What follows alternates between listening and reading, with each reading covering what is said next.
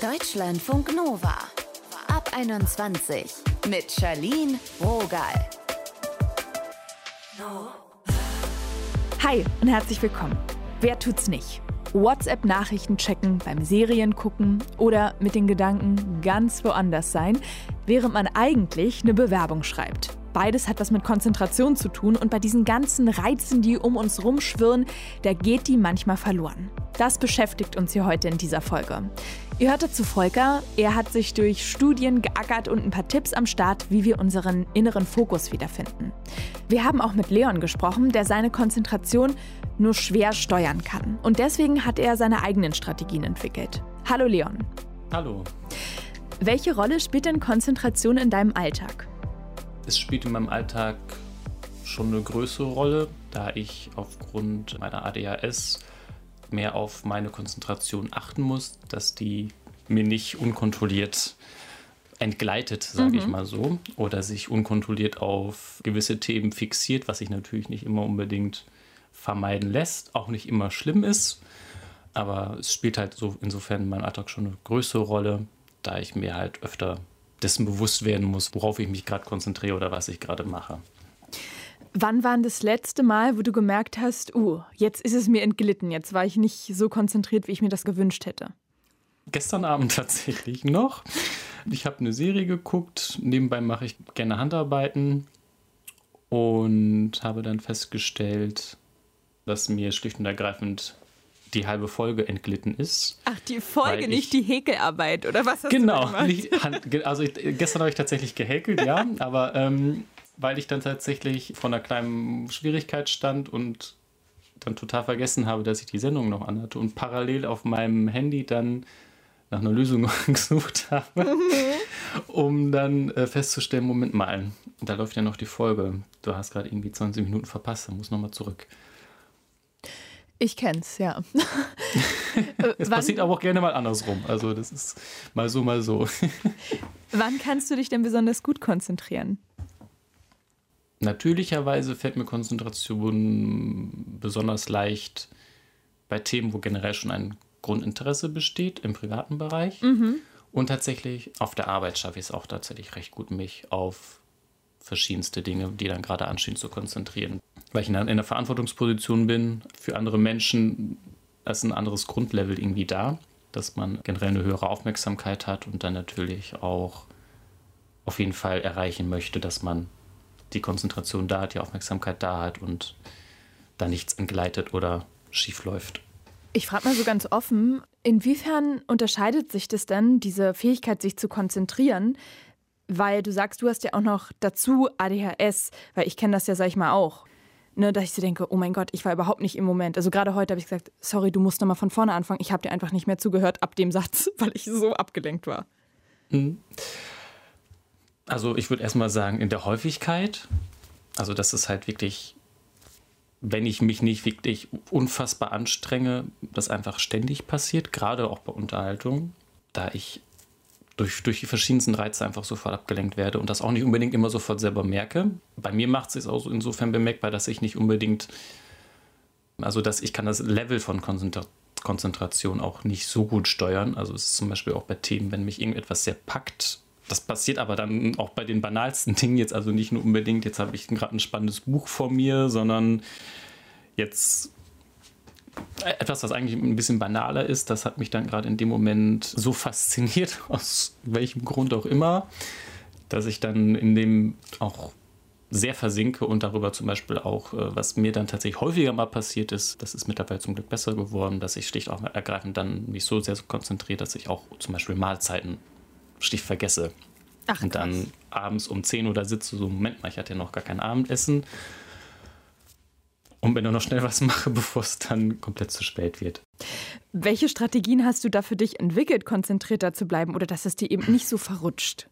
Zum einen habe ich mir eine riesengroße Tafel in die Küche gehängt als Kalender, wo ich alle möglichen Dinge aufschreibe, die Termine unter anderem, also welchen Tag ich arbeiten muss, welche ich frei habe, andere Termine, die anstehen oder halt auch Dinge, die gemacht werden müssen bis zu dem und dem Stichtag. Meistens passieren die dann doch erst an dem Stichtag, aber zumindest, dass ich weiß, okay, an dem und dem Tag muss ich Also, dass ich mich wirklich ganz genau vornehme, bei, sei es im Alltag mit Einkaufen, Wäsche waschen, Aufräumen, Putzen oder halt auch, wenn ich Dinge vorbereiten muss für Arbeit, für Behörden, dass ich mir die wirklich alle aufschreibe, dass ich sie nicht aus dem Blick verliere, mhm. da ich mir die Dinge ganz schlecht merken kann.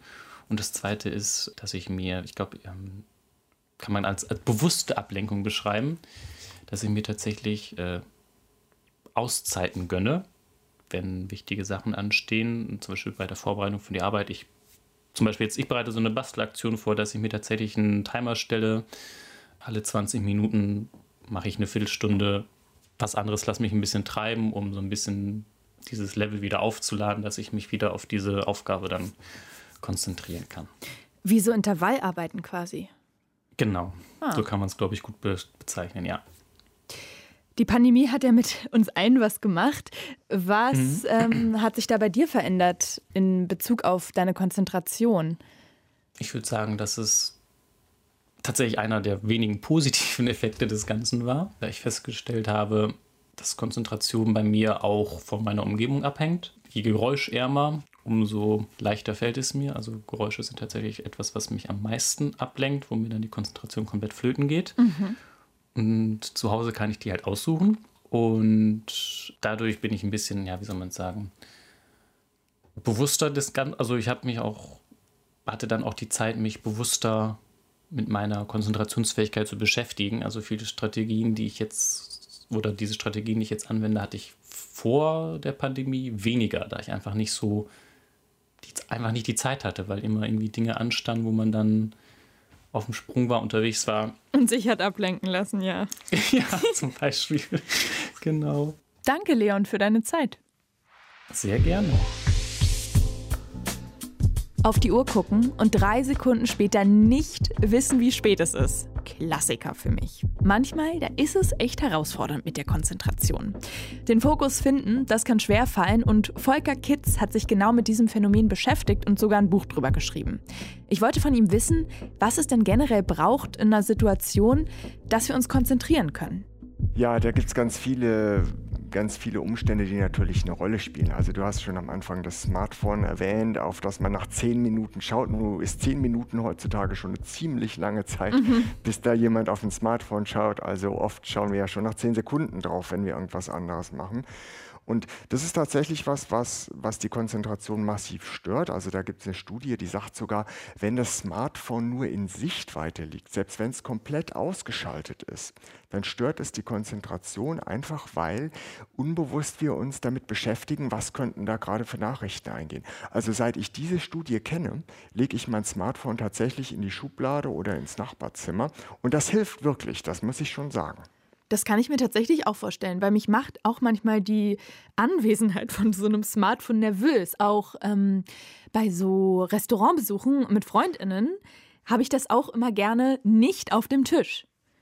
Ganz genau. Also wenn man sich das überlegt, es geht ja nicht nur um die Arbeit. Dieses Experiment, das wurde zwar bei der Arbeit durchgeführt, aber wenn ich mir überlege, wie oft das Smartphone auch bei einem romantischen Abendessen auf dem Tisch liegt oder gar nachts auf dem Nachttisch während daneben Leute Sex haben. Das ist schon krass, wie wir uns da ähm, selber aus der Konzentration oft rausreißen, beruflich und privat. Mhm. Was sind denn so deine liebsten Lifehacks für den Alltag, die dir helfen, dich nicht mehr so oft ablenken zu lassen? Also Smartphone weg, habe ich schon mal gehört. Smartphone weg und dann gibt es natürlich eine Reihe anderer Sachen. Also es gibt ganz einfache Sachen, die jeder machen kann, vom Schlaf angefangen, dass man, wenn man wenig schläft, konzentriert man sich schlecht, das ist bekannt. Also man hat in Experimenten herausgefunden, wer vier Nächte hintereinander nur fünf Stunden schläft, der konzentriert sich wie jemand, der 0,6 Promille im Blut hat. Uh. Da könnte man gar nicht mehr Auto fahren. Zu viel Schlaf ist aber auch ungünstig. Also wer wesentlich mehr als acht Stunden schläft, konzentriert sich auch wieder schlechter. Na gut. ja, da finde ich mich auf jeden Fall in beiden Szenarien wieder. Und beim Smartphone muss man wahrscheinlich auch sagen, da muss man sowas wie WhatsApp stumm schalten, weil wenn ich mein Handy auf laut hätte, so jetzt mit den Einstellungen aktuell, dann würde das dauerbimmeln, weil irgendeine WhatsApp oder SMS oder so reinkommt. Ja, genau, das ist das, was ich gerade meinte. Also wir kriegen so viele Nachrichten, dass die Leute das stumm geschaltet haben, was wiederum zu dem skurrilen Ergebnis führt, wenn man jemanden wirklich mal dringend versucht anzurufen, dann geht er nicht dran, weil er es mhm. gar nicht mitkriegt. Also es gibt ja Möglichkeiten, dass man zum Beispiel nur den Klingelton für Anrufe einschaltet und die Nachrichten trotzdem stumm lässt. Ich habe schon von verschiedenen Kolleginnen auch gehört, dass sie sich nicht mehr so gut konzentrieren können. Welche Gründe gibt es denn dafür, mal abgesehen von der Pandemie? Ja, die letzten ein, zwei Jahre, die haben tatsächlich vielen äh, interessante Einblicke geliefert. Also manch einer hätte ja vorher gedacht, oh, wenn ich jetzt von dem äh, lebendigen Großraumbüro ins stille Homeoffice komme, also bei manchen war es ja still, nicht bei allen, dann kann ich mich besser konzentrieren, aber haben festgestellt, in der Stille konnten sie sich gar nicht so gut konzentrieren. Da gibt es ja sogar inzwischen Programme, die Bürogeräusche simulieren.